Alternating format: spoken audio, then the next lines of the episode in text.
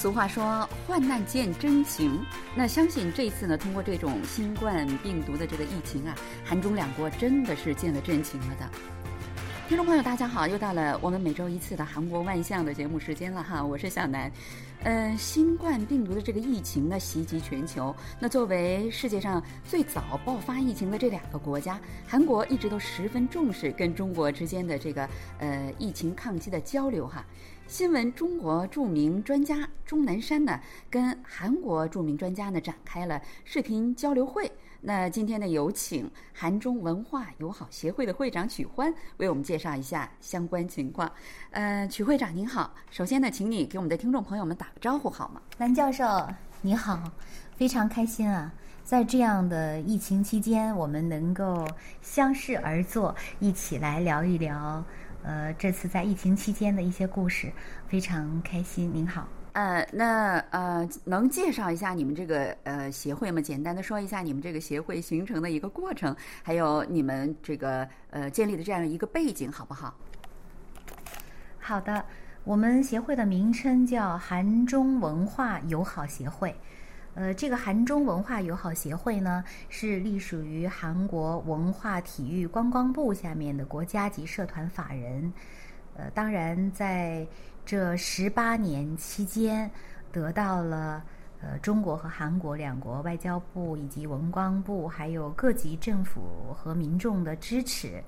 因此，呃，在这个社会当中呢，我们被荣幸的评价为现在韩国六大对华友好团体之一。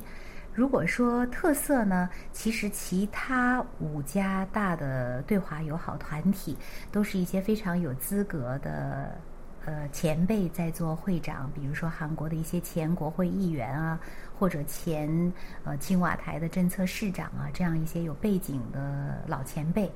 那我们呢？嗯，算是这些会长里面最大的特点是，大概因为我的身份吧，嗯，我是中国妈妈的女儿，韩国女儿的妈妈，所以身为韩国对华友好团体的法人长，本身又是有这样的中国的背景，可以说在从事中韩两国之间的交流的时候，可能更多了一份真情和热情。从外表上看起来，哈，您真的是，呃，一个十足非常有味道的这样一个女性，哈，而且非常的漂亮和知性。但是从你的话里面，我就可以感觉到您的分量和您的魄力了，啊，真的是太厉害了。您说那个我也非常的理解，因为怎么说呢？呃，首先真的是二十年前的韩国。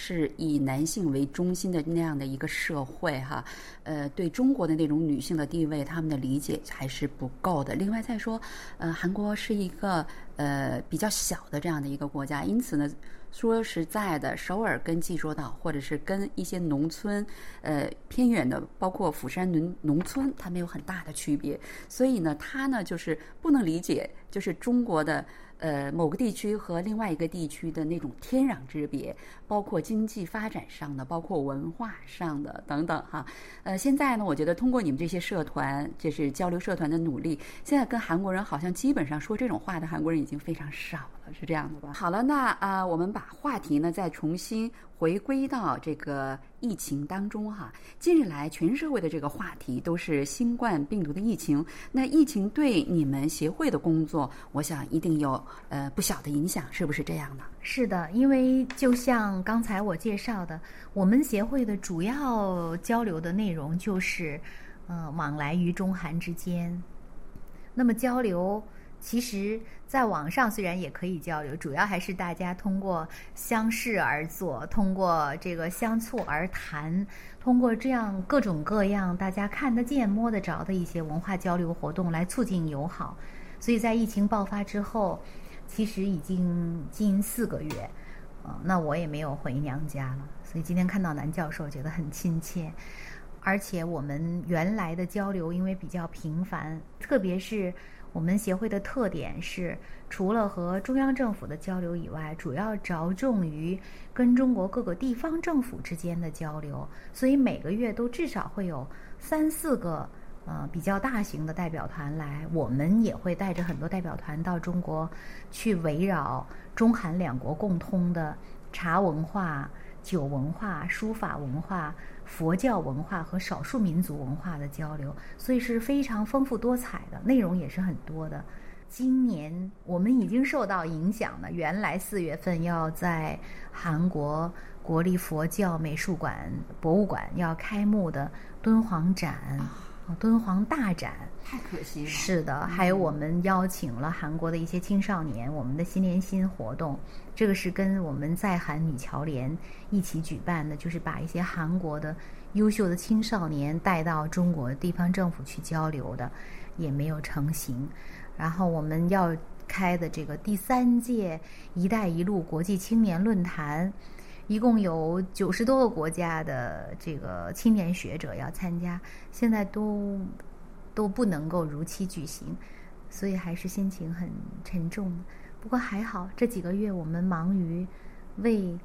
两边的这个中国、韩国两个我们深爱的国家，在忙于一些捐赠的工作，所以还好啊。听说你们这几个月呢，在捐赠你们深爱的，刚才您说的嘛，就是韩国女儿的妈妈，中国妈妈的女儿，对吧？为这个两国。这个疫情呃非常深重的时候，捐赠各种各样的呃救援物资等等，而且在这个其中有很多戏曲性的故事哈，因为肯定不是一件容易的事情。我们在报纸上看起来可能就是那么一行字，谁捐给谁什么多少什么什么什么东西，但是实际上实际操作起来的话，就是非常的不容易。而且这个疫情爆发的时候，正值我们东亚国家正好是深冬最冷哈，这个时候哈，呃中间。呃，有哪些小插曲可以给我们介绍一下吗？本来见到南教授就是见到了亲人。再说起这个捐赠背后的故事的插曲，我现在已经要热泪盈眶了，因为真的是，如果说这近二十年我一直在中韩交流的舞台上感受了一些因为文化相通，所以民心相通的感动的话，那么这两三个月通过捐赠，让我真正体会到。一个是被习主席誉为中韩交流第一人的崔致远先生的“道不远人，人无异国”，再有更深刻的体会，就是什么叫做“呃岁寒才知松柏的厚凋”，就是这种松柏之情、患难真心，才让我觉得非常的感动。比如说一月底刚刚中国爆发的时候。我们是急于向中国的辽宁、黑龙江、呃吉林、重庆这个一些省份，包括西部地区云南、贵州、这个甘肃要捐赠。那个时候我们在韩国，呃，南教授知道抢口罩，那就是一罩难求的时候。不要说你要付很高的代价，真的就是要到工厂门口去跪求。因为我们是不能够给很高的价钱，我们是非盈利的社团，都是靠大家捐赠的。那你要跪求的时候，你就要在第一时间赶到工厂的现场。我的事务局长，我们协会的职员都是韩国人，所以那时候我真的觉得很感谢他们，为我的祖国，为我的妈妈在的祖国，这些口罩运回去就是给我的母亲、父亲，对吧？亲人。所以他们那个时候的表现让我觉得，看到身边的韩国人是是多么友好的。站在大风里面，到韩国的那个地方的仓库门口，零下四五度，跟我通了一半电话以后，他说等一会儿再打，因为不好意思说为什么。回来以后，他告诉我，就是因为太冷了，因为是在室外的，在港口要送到仁川港口，说不了话了，冻的。所以让我就觉得，其实可能在网络上有一些。不是那么积极的话，但是在我的过程当中看到的这些韩国人，真的我是觉得非常善良的。所以当时给中国的捐赠到一定程度的时候，我在办公室向他们深深的鞠躬，就是我代表我祖国的亲人感谢他们。那中韩真是患难兄弟，中国可能是因为韩国各界的这种真诚，我这样理解，就是疫情在这个中国的这种良好的控制之下有所好转的时候。紧接着，韩国就这个兄弟连心，立刻就转入了比较严重的时期。那时候，我们给云南和贵州还有甘肃的物资都在仁川港的仓库里面，就很焦急。那韩国政府也要考虑自己的国民，所以就临时颁布法令，说那一天零点开始不能再出口了，就很焦急。真的是女儿和妈妈都是身上的肉，是吧？那韩国也很需要，所以我们就联系这个甘肃、贵州还有云南，我感受到中国地方政府的大爱。然后他们就第一时间跟我说：“会长，你就把这个东西捐给韩国最需要的地方。我们现在是可以稍有缓解。”然后韩国我们就联系，比如说釜山啊、大邱啊一些这种需要的中青南道，他们也不好意思，然后就说：“那还是给中国吧，韩国应该会解决的。”就是我们会出现在大家都需要的时候，不是两边来找我们抢，而是两边在互相推让。说你去给最需要的地方，所以我从来没有觉得过韩中文化友好协会这样一个民间的桥梁是这么美的一一道桥梁。作为这个协会的会长，是这么幸福的一个工作。我的为难就是在推让的情况下判断谁更需要，所以后来我们还是听取了云南、呃贵州还有甘肃的意见，还有江苏省。那我还是江苏省政协的，就是特邀代表委员，还是很抱歉的，东西没出去，但是把他们送到了韩国的第一线，所以这是我在过程当中让我遇到困难，更加决定要勇往直前，可能是这次疫情给我的最大的礼物。曲恩会长在说这段话的时候，我已经看到他的 眼圈儿已经红了。嗯，的确，我听着也是非常的感人哈。那呃，前不久呢，看到了这个在那个报上看到有关中国的疫情抗击的专家钟南山先生哈，跟韩国的著名呃专家国立首尔大学医院的李中求呃进行了有关疫情抗击方面的视频交流会，是这样的吗？能简单介绍一下情况好吗？啊，是的，我非常荣幸。我觉得是作为呃观众代表哈，是作为这个民间交流，参加了这次视频连线。两国的专家，他们二位钟老和这个李教授，呃，都一直在。称赞对方国家因国制宜采取的一些措施，比如说李教授他一直就在想，那韩国虽然采取了早发现早救治，但是呢靠国民自觉性的这种隔离的方式，就是自觉嗯保持距离，自觉减少外出，但是同时他也非常认可说中国有中国的特色。那他觉得这个中国采取这样一些相对严厉的隔离措施呢，是非常呃有效果的，而且大家都已经看到了这种效果。然后钟南山教授也是对两国的这种呃疫情的分析，啊那天我觉得信息量很大，我自己也学习了很多呃东西，在网上可以看到那天两位专家的一些比较有含金量的、有专业知识的。内容我还是建议大家看一下。那呃，那天那个视频会有翻译吗？我觉得我们这个听友们可能在语言上会有一些困难。哦，是的，那天就是钟南山教授他的话呢，我们是下面有字幕的韩语翻译，韩国在 MBN 电视台吧，好像他们配了同时传译。然后李教授的话呢，我们也是配了翻译的。啊，这个活动我是非常感谢中国大使馆。我觉得，呃，中国大使馆，特别是在邢海明大使就任以后，有几个场面是让我周围的韩国民众见到我的时候都会提起来的。就是比如说，大使他会跟这些我们的参赞们、那些外交官啊。没有别的，现在不能够从事很多对外交流活动。我就记得我看过那个场面，他们在给大邱和首尔，就是很多地区提供捐赠物资的时候，不能有外部人员进来，他们就自己在搬箱子，然后爬上那个货车，然后一箱一箱的往里搬。那都是我们的这中华人民共和国的外交官呢。全部站成一列，就这种像流水线一样的往上搬，因为没有别的办法，没有工作人员来，甚至司机都很难找。如果送到大邱，所以我也非常想借这个节目，向我们的中国驻韩国大使馆的以邢海明大使为首，各位外交官们表示非常崇敬的这个心情，表示敬意。那就是呃，两国的这个病毒专家交流之后，都有哪些收获呢？呃，我想是这样的。首先呢，就是呃，韩国一些韩国的一些民众也都，我看到网上的点击量是很高的，他们也都有一些呃客观的了解，因为真正面对面在现场的节目上听钟南山教授，钟南山这个词现在在韩国已经是家喻户晓了，他们会改变一些他们从非正规渠道。看到的一些，比如说小道消息哈，这些新闻，我觉得这是一个非常正面的影响。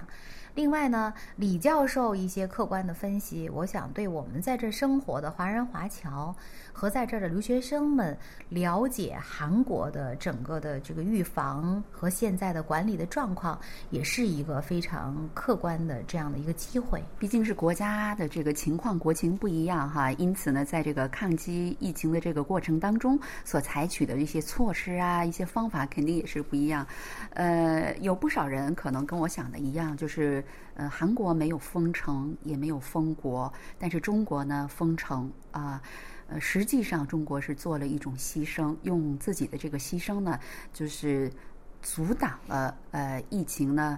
更严重的扩散给海外哈。实际上，我觉得这方面呢，呃，是应该值得呃，就是呃。称颂那些，尤其是医疗人员和做这些决策的一些人的哈。好了，那呃，我们的节目时间差不多了哈。那今年我们协会还有哪些比较好的计划呢？能给我们提前说一下吗？我们协会有一个非常代表的品牌的交流活动，叫中华园大赛，已经举办了十六年。所以现在办公室经常接到很多电话，因为每年的五月的最后一个周末、最后一个周六都会举行这样一个大赛。我们大赛第一届的冠军现在是韩国某著名新闻社的首席记者，中文记者。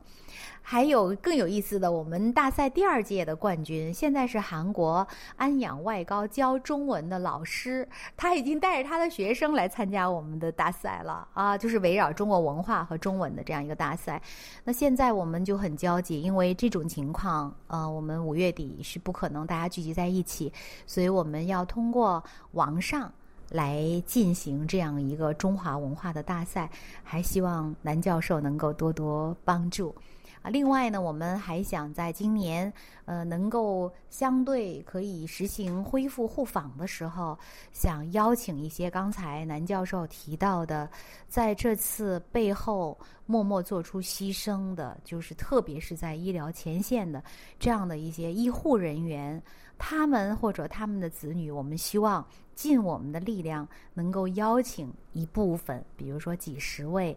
来。到韩国做一个小的休假，跟韩国做一个交流，这是我们今年的一个梦想。哇，那我觉得你们的这样的这样的一个构想哈，真的是出乎我的意料，而且我觉得也是非常必要的哈。